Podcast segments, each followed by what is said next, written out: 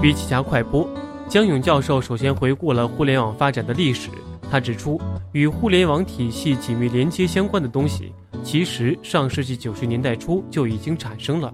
而互联网最初的发展得益于美军的军事需求。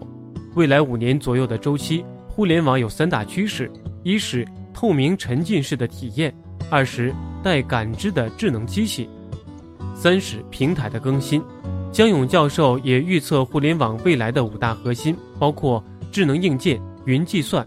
移动互联网、大数据、网络基础设施安全，深度学习还需关注微信公众账号“笔记侠”，阅读完整版笔记还原。